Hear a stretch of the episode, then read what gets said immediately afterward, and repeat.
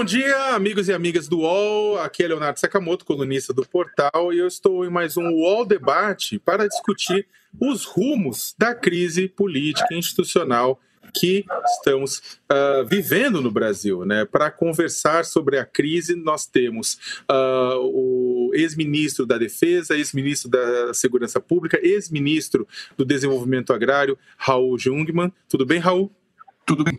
Prazer, Sakamoto, em com vocês. E também o ex-ministro da Justiça, das Relações Institucionais e da Educação, Tarso Genro. Tudo bem, Tarso? Tudo bem, Leonardo? Um prazer estar aqui com você. Uh, gente, eu queria bem agradecer muito a presença de vocês aqui. Eu sei que vocês estão sendo bastante convocados para falar, fazer análise de conjuntura para lá, análise de conjuntura para cá. Tem muita coisa acontecendo.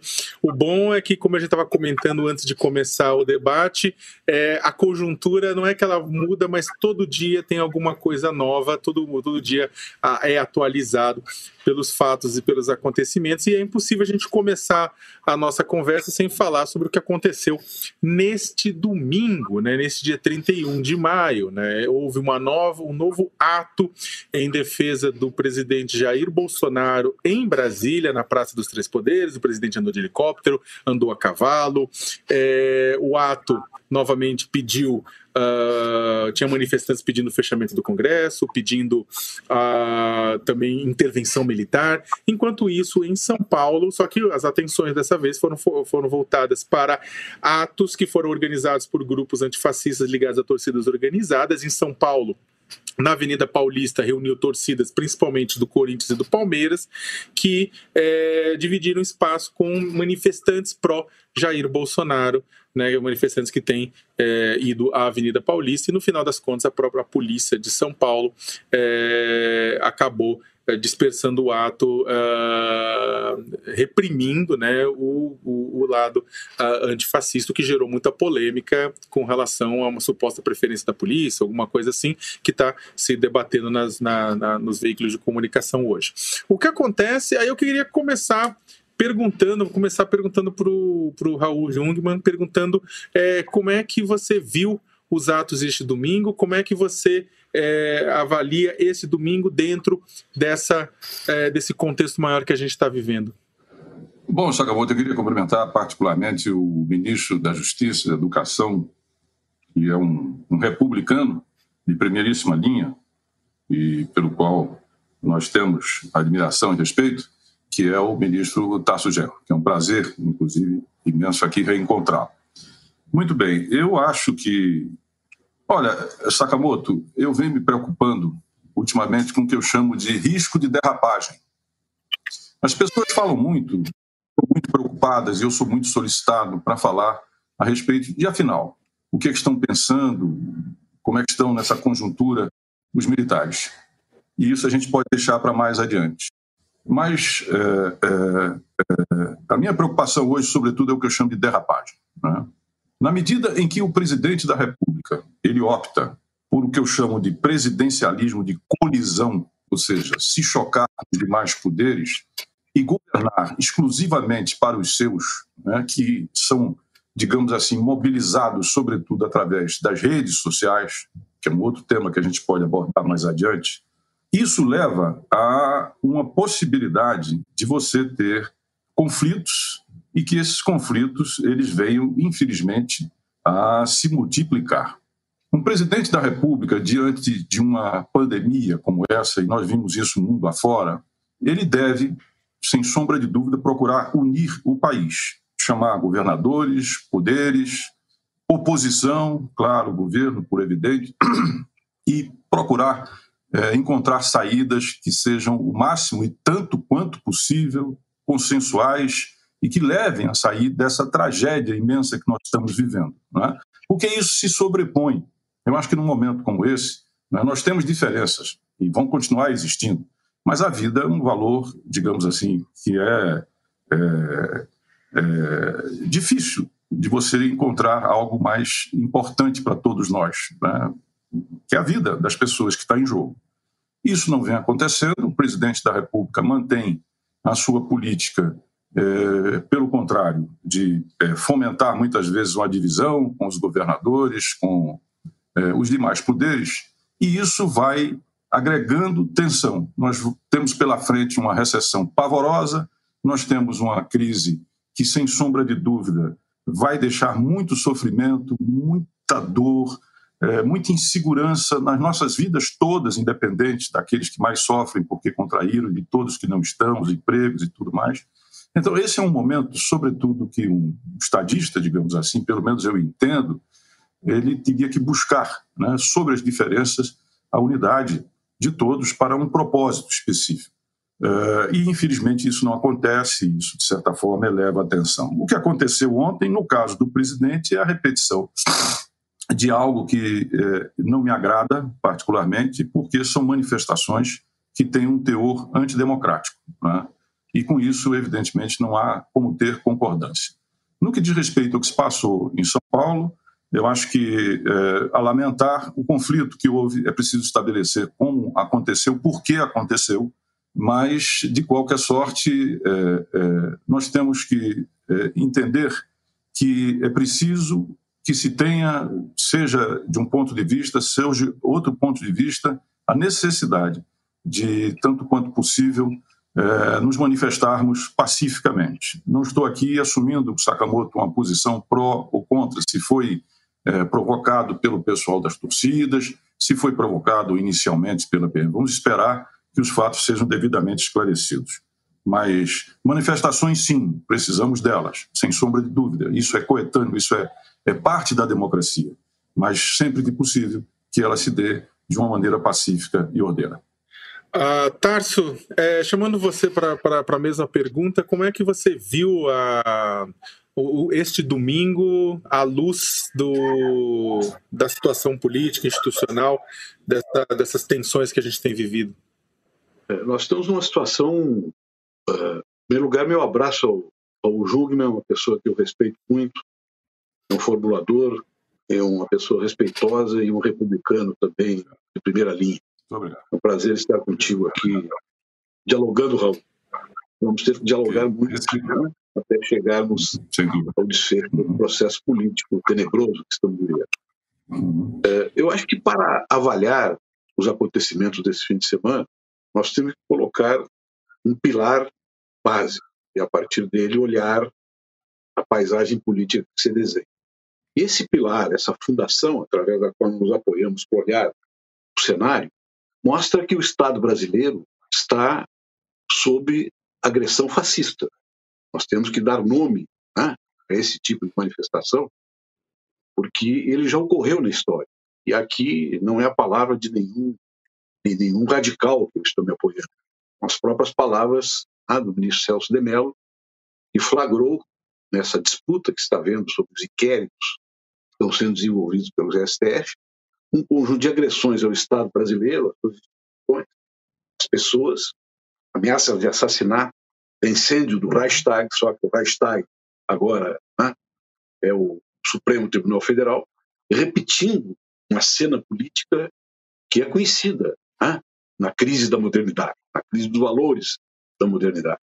Isto é uh, o elemento central através da qual nós temos que abordar, na minha opinião, esses acontecimentos de sábado, né, quando a sociedade brasileira começa a reagir e veja que os partidos políticos, em regra, estão defasados dessa reação, imobilizados, inclusive, pela necessidade do isolamento social, né, e imobilizados, talvez, alguns deles, ou setores deles, por uma linha política tíbia em relação aos avanços fascistas que estão ocorrendo no país, e tivemos uma resposta que veio da sociedade. Veio de maneira desorganizada do ponto de vista político, mas com uma fé democrática expressa para fazer um enfrentamento com o fascismo.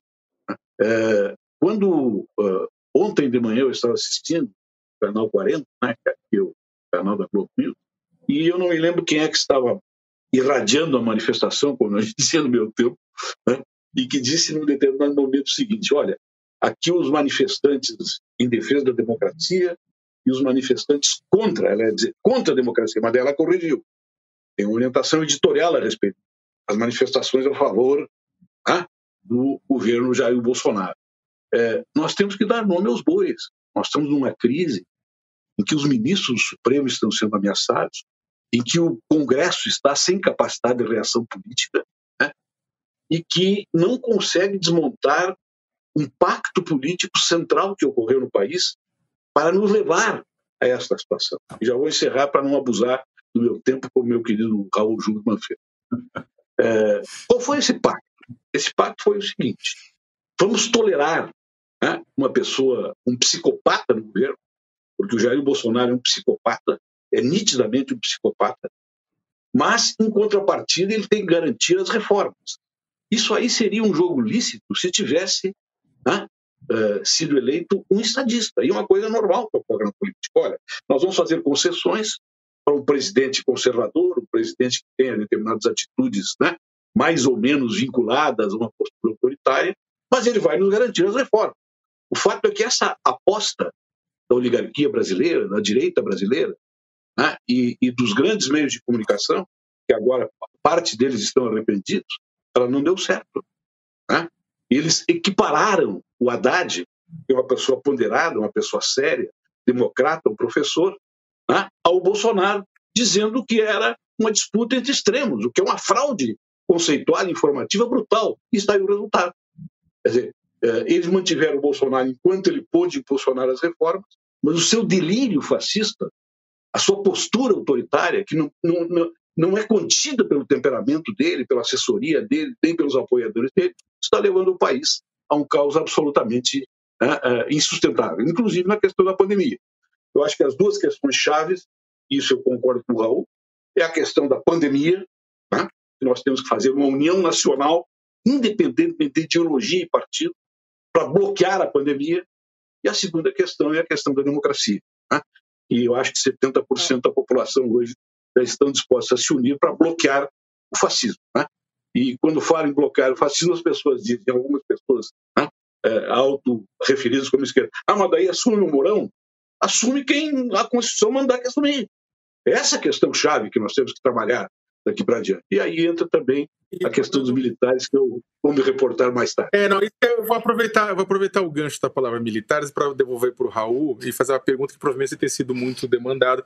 Você foi ministro da Defesa durante o governo Michel Temer, 2016-2018, e hoje a, os militares, é, uma parte dos militares faz parte do governo Jair Bolsonaro, tem militares na cúpula é, trabalhando lá no Palácio Planalto, são, estão entre os principais assessores do presidente, e o presidente tem se fiado uh, no apoio dos militares né, a ele. O que acontece, contudo, é que Uh, o presidente também joga muito com uma ideia, ele ou seus seguidores, joga muito com a ideia de que de até onde vai esse apoio dos militares. Os seguidores do presidente pedem uh, intervenção militar, citam o artigo 142 da Constituição, né? Os, alguns militares, como o próprio general Augusto Heleno, né, que é o chefe do gabinete institucional, ele muitas vezes ele se manifesta de forma mais dura, né? De uma forma é, ambígua com relação a respeito à democracia. Eu queria que você analisasse um pouco uh, o comportamento dos militares agora no governo uh, Bolsonaro e uma pergunta de um milhão de dólares. Você acha que temos que nos preocupar? Vamos lá, Sakamoto. Eu não sei se. Eu... Essa eu quero ver tu responder. eu não sei se o meu amigo. Eu não sei, eu não sei se o meu amigo Tasso Genro conviveu com o Bolsonaro é, na Câmara, não sei. Se ele chegou a conviver, acho que sim, né, Tasso? É, mas olha eu só. Eu convivi com ele na Câmara enquanto eu era ministro. Isso sim, eu fui chamado, inclusive, ah, é, foi. um debate com ele sobre a questão indígena na Câmara. Fiquei muito impressionado.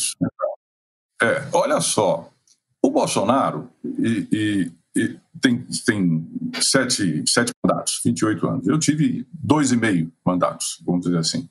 É, o Bolsonaro ele, ele frequentava as duas comissões que eu frequentava, que era a Comissão de Relações Exteriores e Defesa Nacional, da qual cheguei a ser vice-presidente, e a outra que era Segurança Pública e Combate ao Crime Organizado, da qual eu fui um período, né, um ano, presidente. E o Bolsonaro, ele é o, o que nós chamávamos, e chamamos ainda, de é, parlamentar de nicho. Ele tinha dois nichos muito claros, os policiais e os militares. Né? Policiais e militares. Ele tinha uma, uma se a gente puder forçar um pouco o termo, um comportamento, digamos, sindicalista, na defesa de interesses corporativos, tanto de uns quanto de outros. Quando ele chega ao poder, ele. Porque aqui tem uma coisa interessante, Sakamoto e Tasso, que é o seguinte: quando um parlamentar ele cresce do nível local para o nível regional e daí para o nível federal, ele vai ampliando, digamos assim, a sua rede de contatos. Ele inclui academia, cultura, jornalistas, empresários, eu acho, assim por diante. O Bolsonaro permaneceu ligado aos seus nichos, o policial e o militar. Quando ele chega ao, ao, ao, ao poder, à presidência, numa eleição crítica, porque ela, ela, ela, não, ela não, digamos assim, é, nós não vimos observar os parâmetros anteriores de outras eleições, mas deixa para lá isso. Ele, então, como é que preenche os postos do, do governo federal? Com policiais não dá para fazê-lo. Não dá para fazê-lo. Porque policiais estão adstritos à federação, ao Estado. A lógica, o treinamento, a capacitação deles está ali, concentrado no seu Estado, no Rio Grande do Sul, em Pernambuco, na Paraíba, na Bahia, assim por diante. Não é que eles não tenham noções gerais, mas eles de fato são capacitados para exercer a sua atividade nos limites do Estado. Já os militares, não. Os militares têm uma formação, pelo fato de serem servidores, militares federais, mas servidores, eles têm uma, digamos assim, uma capacitação, um treinamento, um treinamento duro, difícil, prolongado, a nível nacional, a nível federal. Então é óbvio que ele faz a opção, não apenas por isso, existem outras identidades e proximidades, mas que ele opta, sobretudo, por colocar os militares é, nessa, nesse lugar. Essa é a primeira observação a fazer. A segunda observação é o seguinte: nós precisamos fazer uma diferenciação entre militares, generais que estão no palácio e, inclusive, em outros postos, se fala em torno de 1.500 até estão do governo, e a instituições armadas. Aqui você tem é, uma conexão que gera muito, muita dúvida e gera é, muitas perguntas. Por exemplo, quando o, o, o general da reserva, é, Augusto Heleno, faz aquele manifesto à nação, é? em termos que, de fato, impróprios, inadequados, não se pode falar num regime democrático em consequências imprevisíveis. Não existe isso. As consequências são constitucionais, são previsíveis, ou deveriam ser. Então, as pessoas fazem automaticamente o raciocínio. Os militares estão apoiando isso. Não estão apoiando isso. Quando o presidente da República diz as Forças Armadas estão comigo, as Forças Armadas não estão com ele. As Forças Armadas estão com a Constituição. As Forças Armadas pertencem à Constituição. E se vocês prestarem atenção, os comandantes militares têm sido absolutamente retos na observância daquilo que é o seu papel. Nós não estamos vendo nenhum pronunciamento vindo dos comandos militares. E diria mais, tá certo? Os militares, eles, sem sombra de dúvida, eles estão voltados para a obediência à Constituição e o respeito à democracia. Eu não tenho dúvida disso, Tasso. Eu não tenho dúvida disso. Agora, o que é que existe? O que existe é que, dada a alta presença militar no governo, é? e o fato de que o presidente, eu queria, vou só tocar no assunto e encerrar, para não tomar o tempo do meu, do meu amigo, é o seguinte: o presidente optou fazer política, optou por não fazer política. Ele chama a política de a velha política e eu não vou fazer a política. Ou seja, ele não se dispôs a formar uma coalizão para dar sustentação ao programa dele. Então, ao fazê-lo, ao fazer isso, ao não fazer isso, que todos os presidentes fizeram, não é uma escolha, é uma, é uma imposição da estrutura e da política brasileira, né? e é democrático fazer isso, ou então muda, faz uma reforma política para fazer diferente.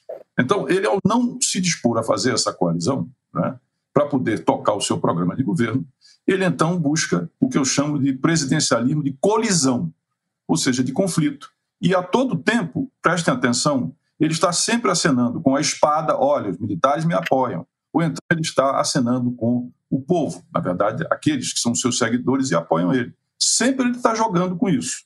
Isso não é democrático. Isto leva à degradação do sistema, perdão, é, do clima, é, é, é, conjuntura institucional, é? gera uma conflituosidade permanente o tempo inteiro e isso, de fato, não contagia as Forças Armadas, deixo isso bem claro, que estão concernidas no seu papel e na Constituição, mas gera essa enorme confusão. Afinal, quando um general fala, a tendência, no palácio, na reserva, etc., tome aquilo pelas instituições. E não é isto. Isto não é fato. Os militares estão é, absolutamente distanciados de um atalho autoritário, ou como querem dizer alguns, um golpe. O caminho deles, sem sombra de dúvida, é o caminho constitucional, seja qual for o remédio constitucional que em algum momento tenhamos que lançar a mão. Perdão pelo tempo, viu? Me demorei. Imagina. É, Tarso, é, fazendo Bem, é, é, uma pergunta agora também com relação ao seu, a sua, sua área de atuação lá no Ministério da Justiça, né? É, na, época do, do, do, na época do Raul, a Polícia Federal foi para o Ministério da Segurança Pública, mas na sua época estava no Ministério da Justiça sobre o governo Lula. É, a Polícia Federal ela é o centro, um dos centros dessa de, de, da, da crise institucional após o agora ex-ministro da Justiça Sérgio Moro ter acusado o presidente da República de interferir interferência política na Polícia Federal em nome de seus interesses, da defesa é, da sua família e de amigos, né, da, da, da para poder trocar diretor-geral, superintendente no Rio de Janeiro.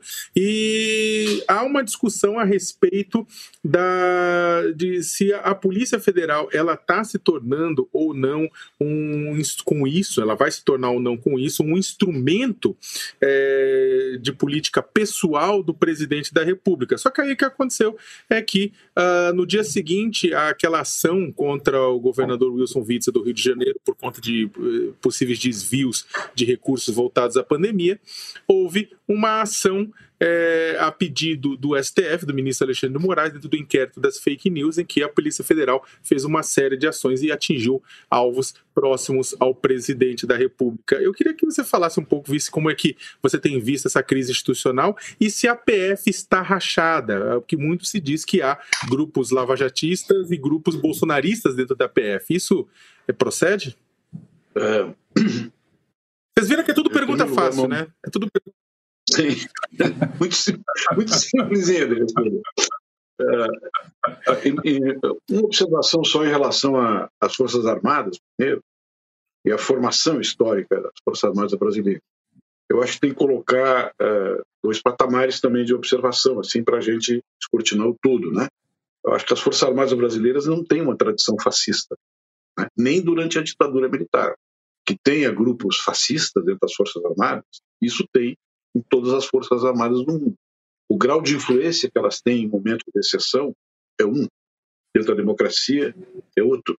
Né? Mas as Forças Armadas brasileiras elas têm um padrão de comportamento né, determinado, muitas vezes autoritário, durante o regime militar, mas não assumiu nunca uma tipologia né, de militarismo fascista, aquela expressão clássica que nós retiramos né, da, da, sociologia política e da ciência política vindo da Itália e vindo da Alemanha. Então, este é um ponto importante para a gente observar. O segundo deles é que as Forças Armadas não têm, na minha opinião, nenhum interesse histórico concreto hoje que lhes leve a somar com posições fascistas para aplicar um golpe de Estado. As Forças Armadas, na minha opinião, não daria um golpe de Estado para colocar o Bolsonaro no poder. E eu acho, sinceramente, que a maioria dos oficiais que tem alguma formação histórica, alguma formação mais aprofundada, inclusive dentro dos padrões da Escola Superior de Guerra, elas não têm uma referência na postura do Bolsonaro, enquanto líder de uma nação, enquanto presidente da República. Portanto, eu acho que não há essa perspectiva de golpe de Estado para colocar o Bolsonaro no poder. Se a crise se aprofundar né, a um tal ponto que as Forças Armadas se coesionem para fazer um regime forte, não vai ser o Bolsonaro que vai ficar no poder, na minha opinião. Eu acho que eles têm, teriam pessoas mais preparadas para isso, do ponto de vista deles. Né, eu estou falando. Então, eu não acredito em intervenção militar, não acho que o Bolsonaro seja representativo das Forças Armadas brasileiras, e as Forças Armadas brasileiras têm hoje né, pessoas com formação intelectual seja conservadora, seja mais, tá, mais vertebrada com aquela visão autoritária do tenentismo republicano, mas que não confere nenhum indício de que elas possam transitar para uma posição fascista. Então, faço essas observações, talvez até é, é, é, identificando tá, um pouco as posições que o Raul colocou. Em relação à Polícia Federal, é mais complexa. A Polícia Federal ela é um organismo modernizado, uma estrutura de Estado absolutamente qualificada, tem quadros tá, uh, com formação humanística e acadêmica extremamente uh, formatados dentro do juízo democrático, e tem também, como todas as estruturas da burocracia estatal e da burocracia dos partidos e das instituições burocráticas da sociedade civil, os seus aspectos né, dissolventes, os seus aspectos negativos, a formação de grupos de disputa, de grupos de poder, que um ministro da Justiça tem que saber equilibrar, que um ministro da Segurança tem que saber equilibrar e compreender. Mas, é, por exemplo, os juízos que às vezes a imprensa faz, ou que determinados colunistas fazem na avaliação, às vezes, inclusive não é por má fé, é por falta de conhecimento, é estabelecer rapidamente a identificação de uma postura, tá? de uma postura determinada da Polícia Federal, com uma determinação da sua superintendência ou do presidente da República ou do ministro da Justiça. Isso não é verdade. Por exemplo, esse inquérito que se desenvolveu né, é, é, contra o governador Witzel, ele provavelmente estava sendo, estava sendo trabalhado, estava tramitando junto ao Ministério Público, junto ao STJ, por três, quatro meses. E aí chegou na hora né, de emitir os mandados determinados, que são articulados entre a investigação policial da Polícia Judicial Federal, que é a, a Polícia Federal, o Ministério Público Federal e o STJ, em relação ao governador. E foi feito, sem nenhum problema, sem nenhum pudor.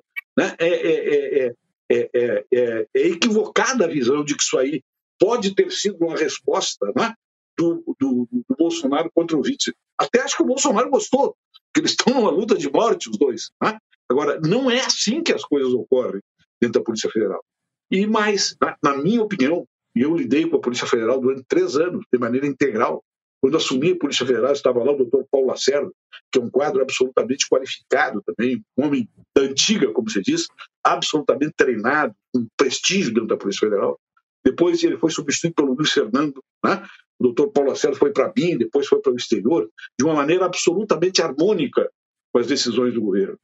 Eu tenho a convicção que a ampla maioria dos quadros da Polícia Federal são quadros de Estado, e que podem ter, sim, como todos, né? os agentes públicos, uma inflexão mais ao centro, mais democrática ou mais autoritária, dependendo do comando que eles recebem. Tá? Mas, ordinariamente, eles procuram se comportar dentro da lei. Quero dizer que os problemas que eu tive com a Polícia Federal nos estados, no momento que eu era ministro, quando eu era ministro, eram, eram problemas causados pela pressão das oligarquias locais para disputar os seus interesses, muitas vezes insuflando o Ministério Público contra determinados governos ou a favor de determinados governos para obter resultado político nas próximas eleições. Era mais ou menos isso que acontecia. Eu diria que a ampla maioria das ações que ocorreram desse tipo nós conseguimos conter. Mas como é que nós contínhamos? Nós não contínhamos dando ordens públicas para a Polícia Federal. Nós mandávamos a corregedoria verificar no local, né, ou o diretor superintendente local, quais as relações que tinham, determinado, uh, tinham orientado determinadas ações que estavam causando, inclusive, espécie perante o Poder Judiciário, causando espécie perante o Poder Judiciário, que ficava atônito em relação àquelas disputas. Isso aí ocorre em todos os países do mundo, em todos os serviços secretos do mundo, em todas as polícias do mundo, né? porque a, a polícia é o nervo exposto do poder efetivo do Estado. É através, através dela que o Estado conforma a ordem jurídica concreta através da qual as pessoas vão se mover, as forças políticas vão se articular. Né? Então é natural que ocorram essas tensões. Agora, o que está acontecendo agora neste governo, que não tinha acontecido em nenhum governo anterior, em nenhum governo anterior, é uma tentativa de instrumentalização da Polícia Federal para uma família. Não é nem para um projeto político, para uma família né, que forma uma, um acordo de governo interno, familiar, né, articulado nas sombras, que não se sabe bem com quem, né, e que pretende utilizar a Polícia Federal para os seus propósitos políticos imediatos. Então, essas contradições são contradições normais. O ministro da Justiça tem que saber lidar com isso. Eu estou vendo que os ministros da Justiça do Bolsonaro, nenhum soube lidar com isso.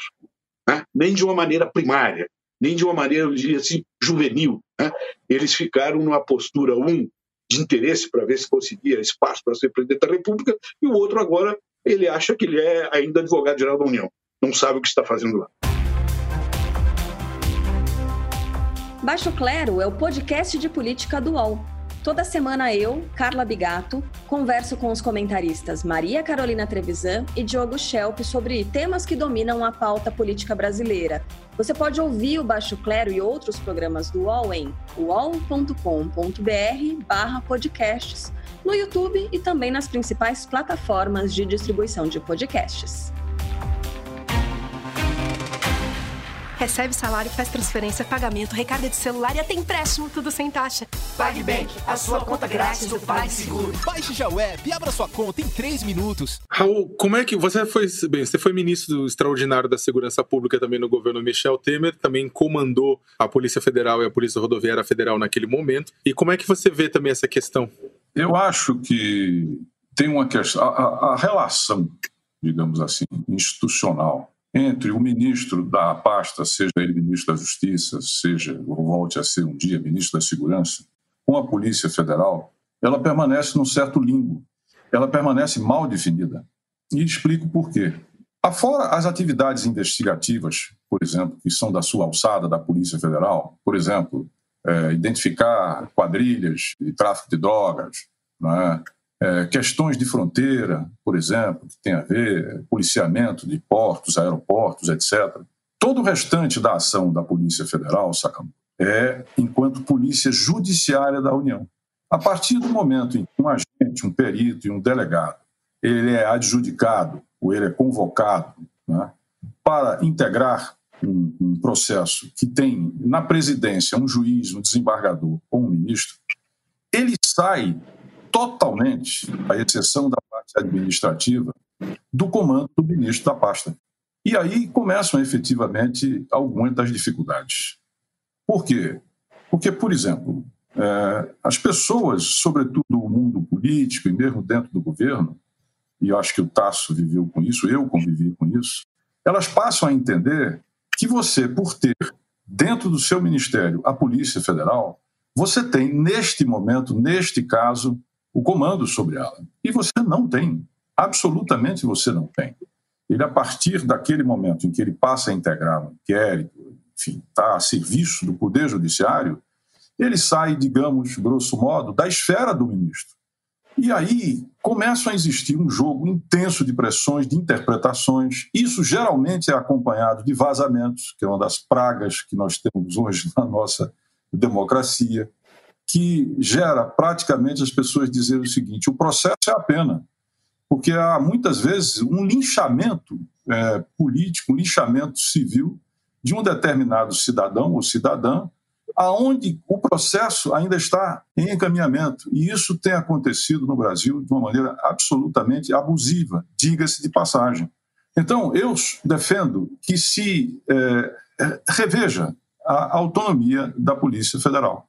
Eu sou favorável a que um diretor-geral da Polícia Federal ele tenha mandato, ele seja sabatinado pelo Senado e, de fato, se estabeleçam mecanismos de controle e de supervisão eficazes, é, é, reais, de fato.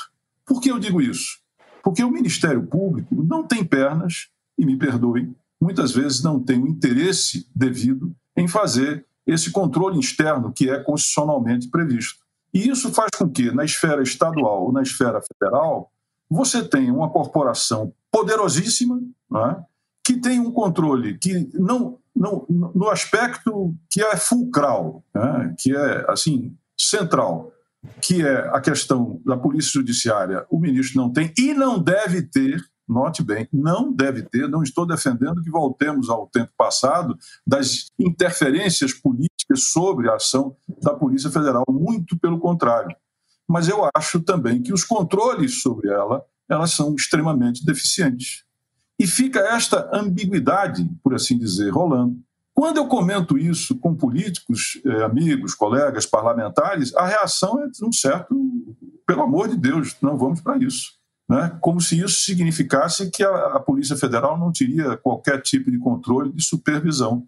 Eu tento dizer a eles que nessa situação de polícia judiciária, de fato, o controle é estabelecido pelo outro poder e não pelo ministro. e que, nesta situação ou condição, controles reais sobre a, a polícia são muito frágeis, como eu citei aqui. Eu cheguei a ter acesso a um relatório, quando era ministro da Segurança, Tasso, do, do Ministério Público, o relatório de controle externo. E queria lhe dizer que eu li todo e achei absolutamente deixando a desejar, no que diz respeito aos aspectos centrais, por assim dizer. E tem mais, e tem mais. O Mário Bonsalha, que era o, o, o, procurador que se despedia, ele foi lá se despedir do papel de exercer é, a coordenação desse controle externo, ele me fez grandes reclamações de que não podia exercer esse poder. E citava sempre que dentro da Polícia Federal existia um Conselho Superior de Polícia, que tinha lá o DG e os demais diretores, e que baixavam resoluções que impediam que, na prática, do ponto de vista dele, né, ele exercesse é, o controle externo como poderia. Porque sempre era citado, quando solicitava ou pedia algum tipo de informação, que tinha uma resolução, eventualmente, que não permitia que aqueles dados fossem devidamente entregues. Então, a minha posição a esse respeito é: a Polícia Federal é uma das melhores polícias é, que nós temos no mundo. A formação Tássio está absolutamente correta. Pessoas dizem, olha, por exemplo, o Tássio Musi, que foi indicado para o Rio de Janeiro, ele trabalhou comigo no DEPEN. É extraordinário, é excelente, é um excelente é, é, policial federal. Né? Não tenho dúvidas disso, é a sua formação.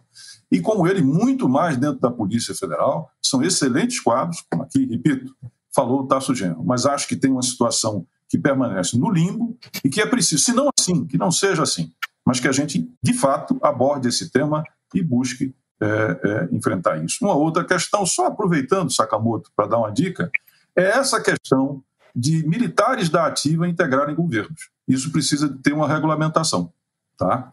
Porque o militar tem, digamos assim, três regimes né, é, de relação com o Estado. Ele é da ativa, ele é, é, é, é da reserva, que pode volver a ativa por uma necessidade qualquer, seja uma guerra, um, um, um grande desastre, sei lá, é, é, ambiental, por exemplo, e tem os reformados, que estão definitivamente fora.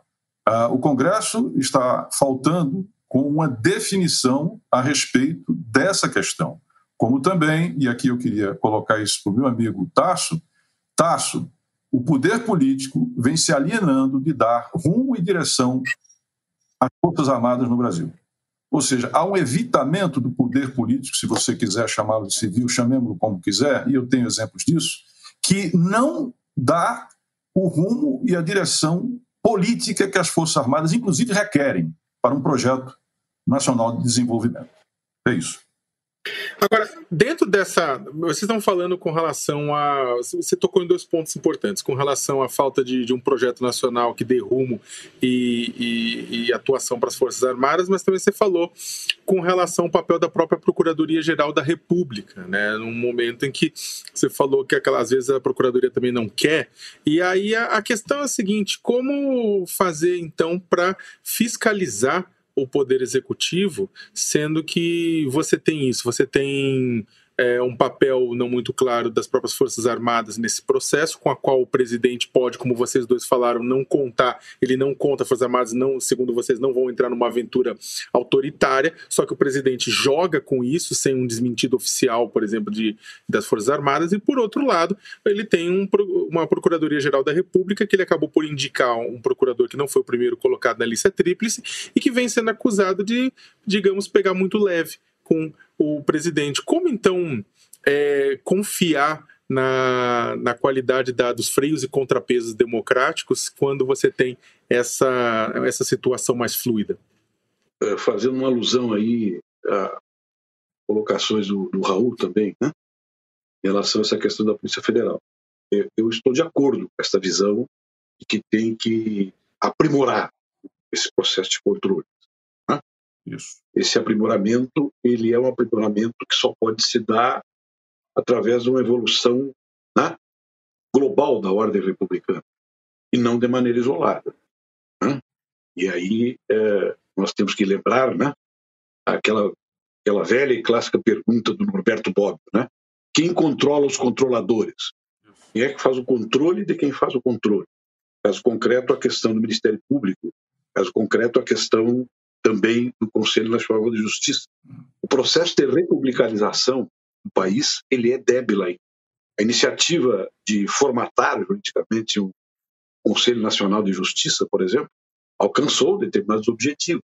Mas o que fez o Conselho Nacional de Justiça para interferir no comportamento da República de Curitiba, por exemplo? Nada.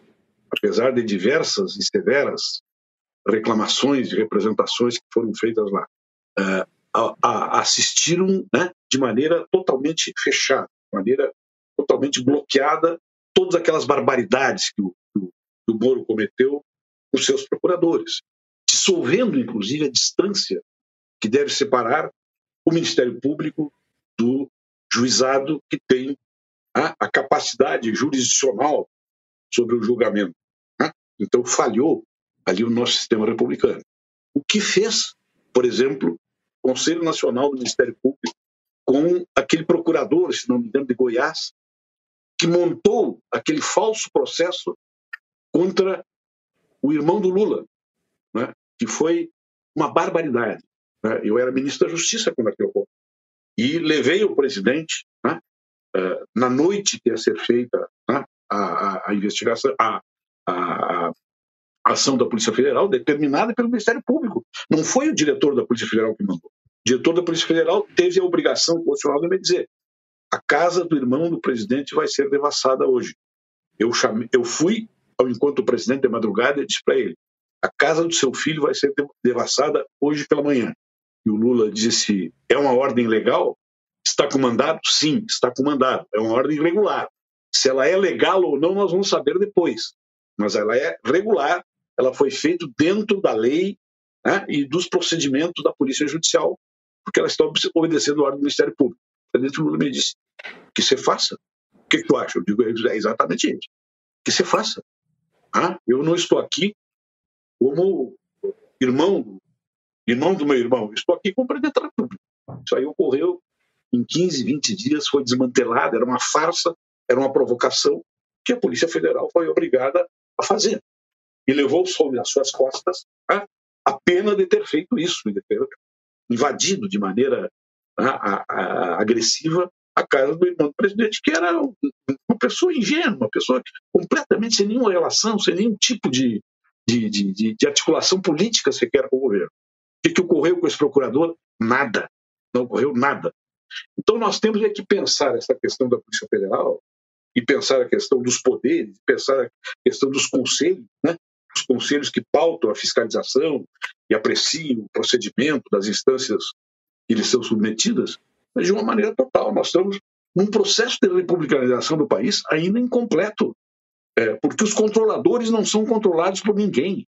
Basta ver as atitudes, por exemplo, que o presidente da República tem tomado. Ele tem ido na frente dos quartéis apoiar intervenção militar, um golpe militar. Ele tem estimulado as pessoas com organizações fascistas se apresentarem perante o Supremo Tribunal Federal para pedir o seu fechamento. O presidente não só tolera, como estimula isso. Tá? Então, nós temos que ter um grande aperfeiçoamento republicano, tomar que dessa crise saia tá? algo de, de, mais profunda republicanização do país. E a, e a única Tarso, força mas... aparelhada, aparelhada e forte, apenas para terminar, aparelhada e forte para ter alguma postura em relação a isso, são as Forças Armadas. E as Forças Armadas, com o seu silêncio, eles estão, elas estão sendo até agora coniventes com essa postura do Bolsonaro. E nada gostaria que o alto comando das Forças Armadas dissesse: não estamos em nenhuma aventura militar. Ninguém está mandatado pelas Forças Armadas para pedir o fechamento supremo. Bastaria fazer isso. Seria um ato de coragem definitivo de republicanização, republicanização democrática do Brasil. Tarso, antes de franquear a palavra para o Raul, eu queria fazer uma, na verdade, uma, uma, uma, pergunta em cima do que você falou. Mas uh, você acha que, no caso, uh, essa comunicação que houve, que esse, esse, episódio, na verdade, do irmão do Lula, tudo é famoso, mas essa, e, e gerou muita, muita polêmica. Eu até perguntei isso, inclusive, para o Lula na última entrevista que eu fiz. Essa, essa, esse processo, na verdade, de, do Lula ter sido comunicado antecipadamente da operação não é um vazamento, não pode ser considerado um vazamento do tipo aqui, daquele que o próprio Bolsonaro quer para a família dele? Não, vazamento, vazamento é o que você faz, é o que você faz pela imprensa, né? Com articulações clandestinas dentro da Polícia Federal. Aí o que estava sendo feito é um aviso que todos os presidentes recebem e devem receber quando alguma questão macro, né, alguma questão macro pode atingir a magistratura presidencial.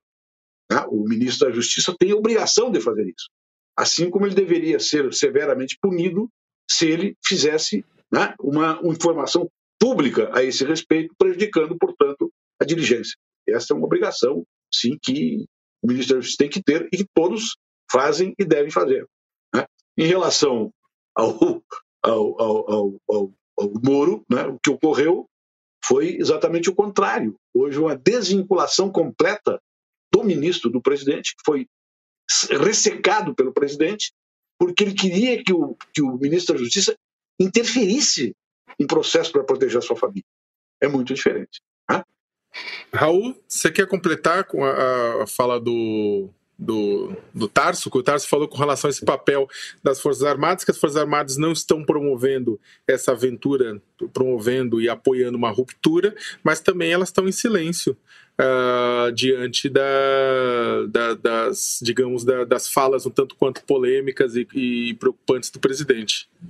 Olha, eu acho que se os comandantes militares se pronunciassem, nós eles estariam contribuindo para uma divisão dentro das Forças Armadas. Porque dentro delas você tem pontos de vista.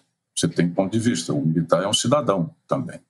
E eu entendo que, do meu ponto de vista, é melhor que eles permaneçam em silêncio. Porque se eles, é, digamos assim, se pronunciassem a esse respeito, nós estaríamos criando um precedente. Amanhã poderemos ter outras situações, outros presidentes e convivermos com outras crises. E isso poderia gerar é, uma perspectiva tutelar das Forças Armadas. E um aspecto fundamental de uma democracia, é, de fato, é que não exista tutela e muito menos capacidade de veto das Forças Armadas. E, recentemente, em dois momentos após manifestações do presidente da República, inclusive aquela absolutamente inadequada, e o Tasso tem toda a razão, feita de frente do quartel-general, uh, Palácio Duque de Caxias, aqui em Brasília, o ministro da Defesa se pronunciou reafirmando uh, o cariz, é? a, a, perspectiva e o compromisso democrático das Forças Armadas. E voltou a fazê-lo novamente. É? Ou seja, ou ele tinha feito anteriormente. No espaço de 15 dias, o que é realmente, assim, que eu me recorde, pelo menos não tenho memória, mas é, é, é ele, o ministro da Defesa fez isso. É? Em seguida, ele solta uma nota, na verdade, uma nota, uma entrevista que ele dá à CNN, apoiando o, o, o general Heleno no seu manifesto. Né? O que a mim me parece inadequado. E diz também naquela entrevista que ele tem, é, tem dos comentários. Em seguida, ele faz uma correção dizendo que o apoio era apenas dele que não era das Forças Armadas. Mesmo considerando que a nota em si é uma nota inadequada, mas ali é um ministro político falando enquanto o ministro e não em nome das Forças Armadas. Eu entendo que elas devem permanecer distantes é, desse palco, é? e entendo que elas devem agir sempre de acordo com a linha da Constituição. É? E acho que elas estão imbuídas disso. Né? Eu não vejo, e o, o, o, o Tasso disse isso e eu concordo plenamente, nenhuma disposição ou predisposição, reafirmo isso, das Forças Armadas para entrar num atalho autoritário, ou seja ele qual for. É? O presidente, como eu aqui disse, ele resolve eh, não trabalhar fazendo uma coalizão majoritária ampla como todos os presidentes fizeram, todos, sem exceção de 88, segundo Sérgio Abrantes, que criou esse termo, presidencialismo de coalizão, desde a República de 46, né, que se encerrou em 64. Então, é, é, é, ele faz, mas ele precisa, nota bem, um presidente se elege com um programa, ele tem que entregar esse programa. E no nosso presidencialismo, essa entrega é uma entrega a quatro mãos, entre o executivo e o legislativo, que representa a soberania popular. Na medida em que o presidente se nega a montar uma coalizão que é fruto da nossa fragmentação partidária, de que o presidente se elege com agenda, de que o Congresso tem outros interesses, outra agenda, de que o presidente eleito, seja ele qual for, não ultrapassa o seu partido 20%. Então ele tem que ampliar essa maioria, até porque os presidentes, praticamente todos, de 88 para cá, iniciaram seus governos com o quê? Uma pauta de reformas constitucionais que exige um quórum muito elevado, de três quintos. Então não há como governar, não, não há como, não é mérito aqui, não há como governar sem construir essa coalizão. O presidente diz: eu não vou fazer isso, eu não quero fazer isso e quer que o Congresso faça o que ele quer. Então, ele sempre vai estar investindo num conflito que é, de certa forma, encurralar é, é, o, o, Congresso. Né? Através daquilo que eu disse: olha, eu tenho apoio da espada. Não, não tem. Ele tem o apoio de generais palacianos, são ministros políticos. Antes de ser generais, são ministros, em cargos políticos. Né? E, evidentemente, ele fala desse apoio é, em termos de povo, de massa, que é minguante também. Mas essa, essa política ela leva a uma conflituosidade entre os poderes da República, porque o conflito vai aumentar e vai parar no Supremo. E o Supremo tem que é, é, decidir efetivamente sobre isso. Né? Então, é, é, é essa situação que nós estamos vivendo e que, infelizmente, pode, em algum momento, e eu espero que não aconteça, nos levar a uma situação digamos assim, de uma derrapagem, nós estamos sempre próximos disso. Se o presidente não resolver cumprir uma ordem judicial, o que, que acontece depois, por exemplo? Né? Então, então minha... aí eu queria. Hum. Desculpe interromper, mas eu queria aproveitar que a gente já está caminhando para o final, né? Conversa.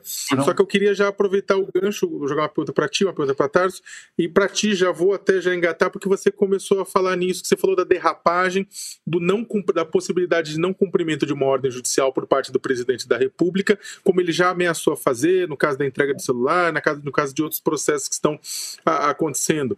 É, a, o que, que você espera, o que, que você acredita que vai acontecer nessa situação entre dessa, desse conflito que está estabelecido entre a presidência da República, a chefia do Poder Executivo e a, a cúpula do Poder Judiciário, o Supremo Tribunal Federal, né? A, a, o inquérito das, das fake news que está sendo tocado pelo Alexandre Moraes está incendiando essa relação. O próprio ministro Celso de Mello está fazendo cobranças dentro do inquérito a respeito da interferência da, da na Polícia é, Federal.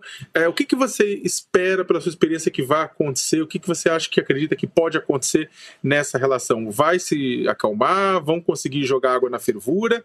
Ou isso é uma escalada mesmo? Aqui eu vou lembrar um velho conhecido do, do Tasso Remo, que é o, o Gramsci, Antônio Gramsci, né? Opor o pessimismo da razão ao otimismo da ação. Não é isso, Tasso? É, olha, é, é, de fato, a conjuntura, os fatos, a sucessão dos fatos, a tensão que nós estamos vivendo, a pavorosa recessão, o desemprego, que, por favor, é, façamos de tudo para evitar mais sofrimento e mais dor, mais desemprego. Mas, Sakamoto, é, infelizmente, hoje o clima que está posto é para efetivamente nós caminharmos uma derrapagem. Cumpre a, as forças democráticas superarem as suas divergências, superarem as suas mágoas, superarem os seus ressentimentos, né? como fizemos isso no passado. E é preciso que se faça efetivamente isso, né? deixar nossas questões, se possível, para serem enfrentadas mais adiante, porque agora está em é, democracia. Então nós precisamos entender isso, ter essa maturidade de entender isso que temos dores, que temos dívidas, que temos questões, que temos cobranças, mas que existe uma questão, sem sombra de dúvida, muito maior, que é a questão democrática.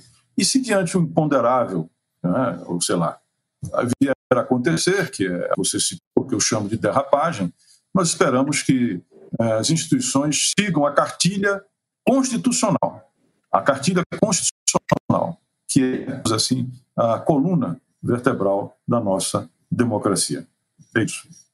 Ô Tarso, ah, houve até um, um, há um manifesto circulando já faz os últimos, os últimos dias com intelectuais, políticos do campo é, conservador, progressista, da direita, da esquerda, está com 200 mil assinaturas, já cobrando por uma união, como o, o Raul falou, uh, em nome da democracia. Né?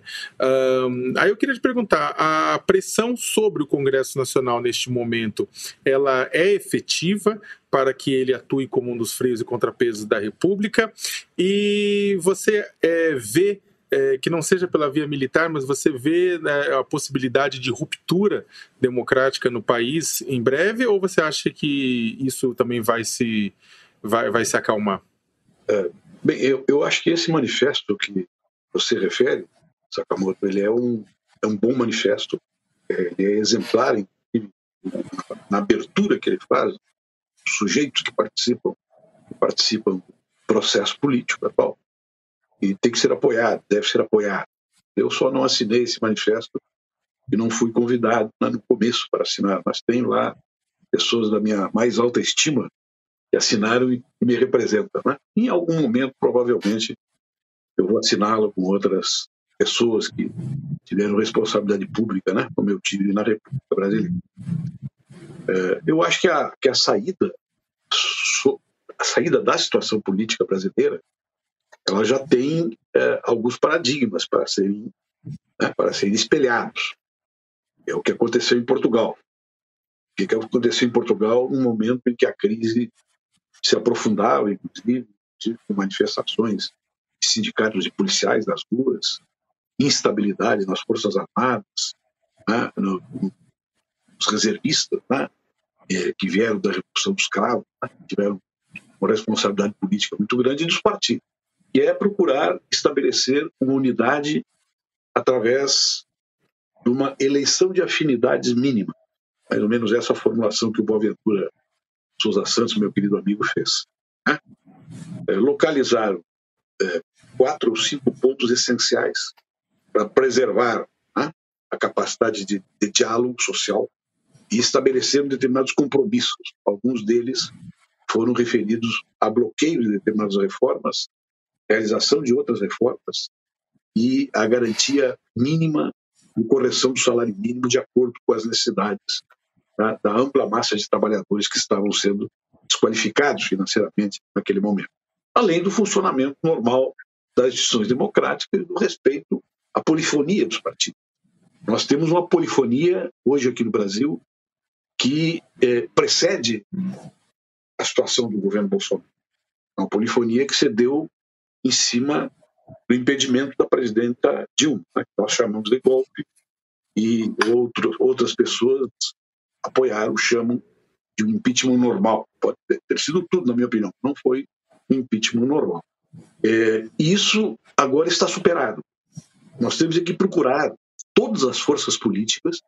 Eu, inclusive, fui organizador de um desses manifestos que circularam, assinei Hoje está circulando na Folha de São Paulo, se não me engano, manifestos juristas do país, né, defendendo uma saída democrática para a crise.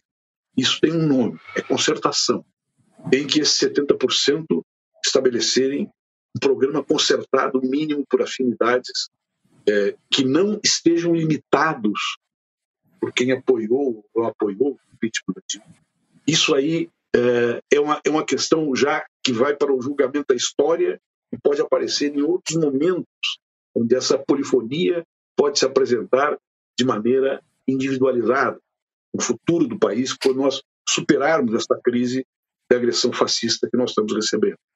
Uh, isto não é difícil de fazer, mas seria necessário que os líderes da oposição, né, vai do FHC ao Boulos, né, uh, do Dino né, ao, ao Freixo, do Requião, né, ao meu amigo Jungmann, para consertarem uma voz pública, consertarem uma voz pública em cima desses pontos e começar a se comunicar com a sociedade civil e com seus próprios partidos para traçar um processo né, de transição, onde o único derrotado deve ser o fascismo. Eu insisto nisso.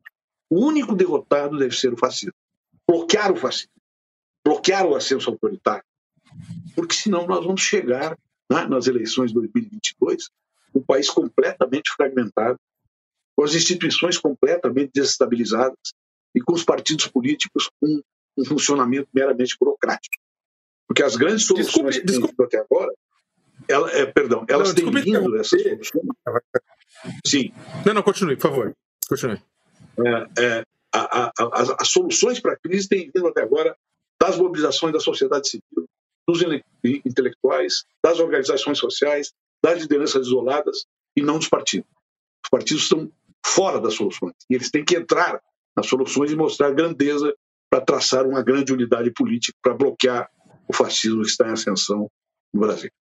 Eu devia estar terminando agora, finalizando, até porque o nosso tempo esgotou, mas é que eu não tenho como não fazer, a partir da fala de vocês dois, uma última provocação para vocês dois, porque vocês estão falando de concertação, de trabalho, de diálogo, de ponte, de desenvolvimento, de pauta comum, de tudo isso.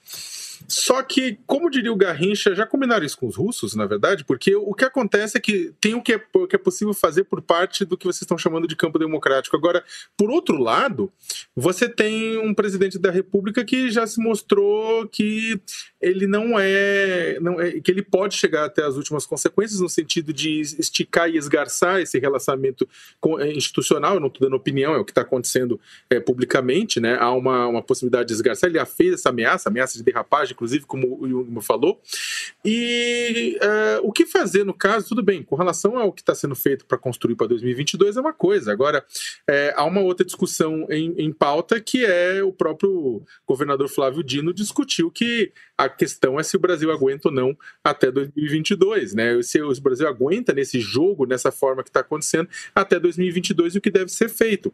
É, soluções de curto prazo, vocês imaginam o que nesse sentido? E eu não estou, na verdade, falando de impeachment, renúncia, eu estou falando realmente eh, de soluções de curto prazo diante da crise, porque você tem uma crise política junto com uma crise sanitária, milhares de mortos e o país é, é, convulsionando, né, com, com, manifestações ou com falas extremamente complicadas, né, de por parte de poderes.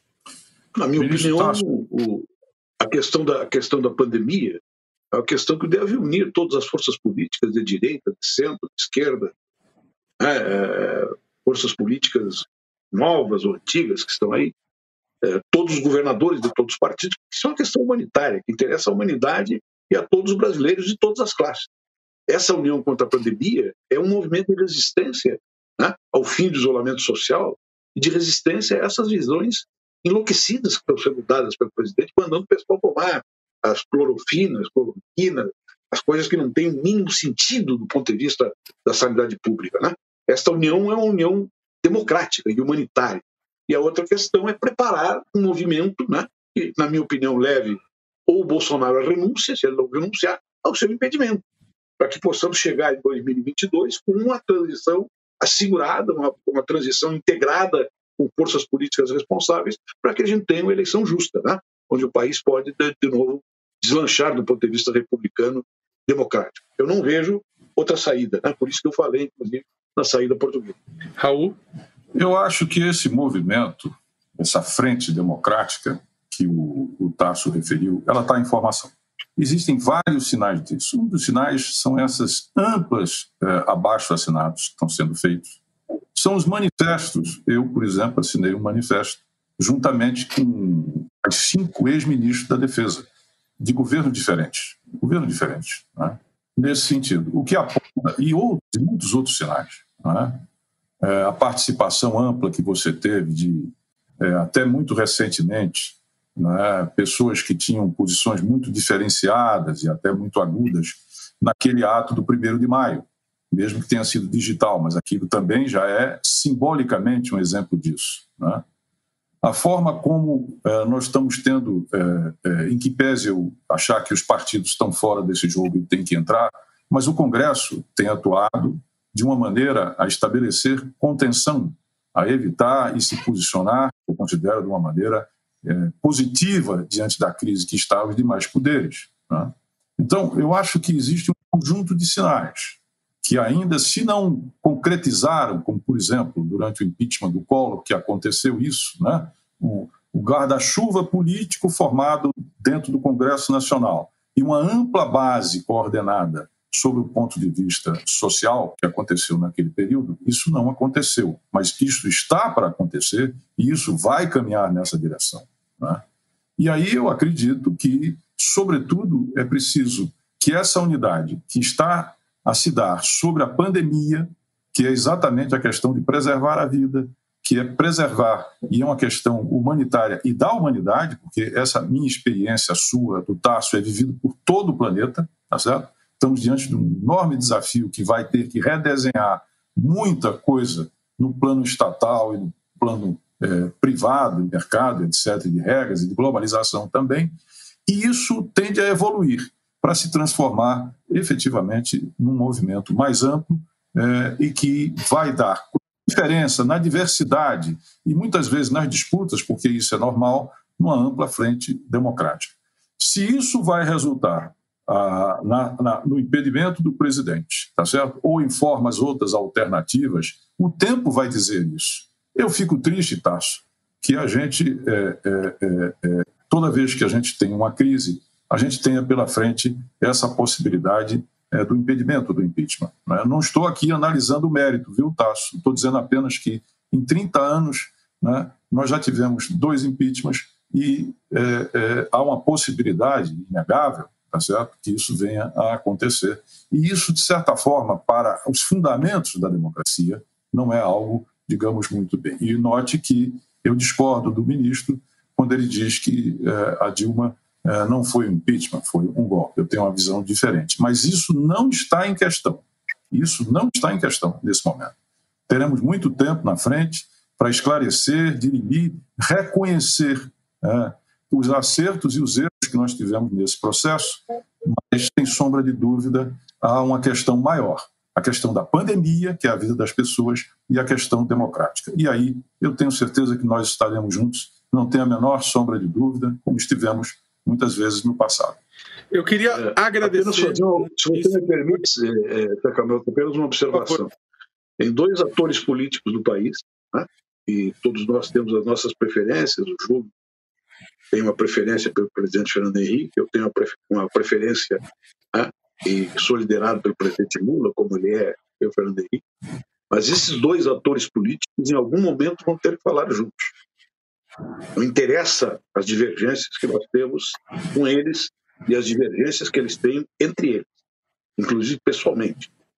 Eles vão ter que fazer uma profissão de fé comum, representando amplos setores da sociedade, presidentes que governaram segundo a Constituição e terminaram seus mandatos de uma maneira digna, digna, eles vão ter que dizer à população brasileira qual é o grau de responsabilidade que eles afiançam, que eles assumem para bloquear o fascismo e defender a democracia.